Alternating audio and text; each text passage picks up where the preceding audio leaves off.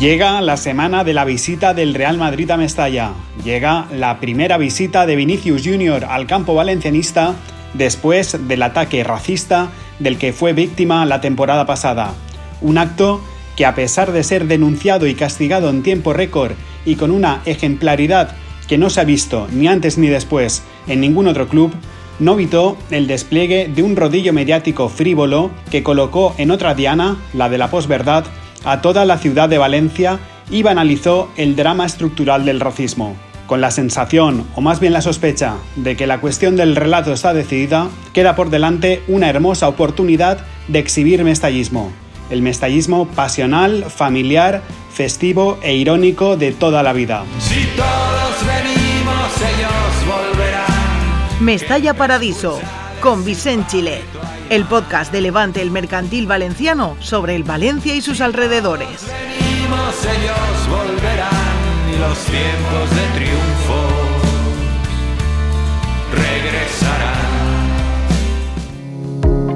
Lanzamos algunas ideas para estos días. Es una semana en la que el equipo de Rubén Baraja debe desconectar de todo el espectáculo exterior y centrarse en un partidazo que es todo un clásico, que aunque parezca mentira, se remonta a antes de 2023.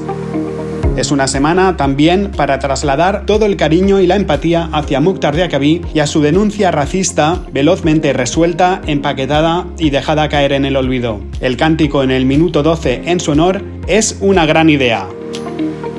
Tercero, es una semana para recordar también la tradición brasileña del Valencia, que para perplejidad de los desmemoriados es amplia y variada. Podría resultar obvio, pero es oportuno, ya que este caso se ha instrumentalizado como un desencuentro entre Mestalla y el pueblo de Brasil. El Valencia se explica también desde la admiración que los brasileños sintieron por Puchades en el Mundial del 50, también desde el viaje de Cubéis que paralizó Río de Janeiro y que casi acaba en el fichaje de Pelé. Mestalla es el lugar en el que fueron felices un montón de brasileños. Leonardo, Romario, Walter, Chicao, Viola, Maciño, Jonas.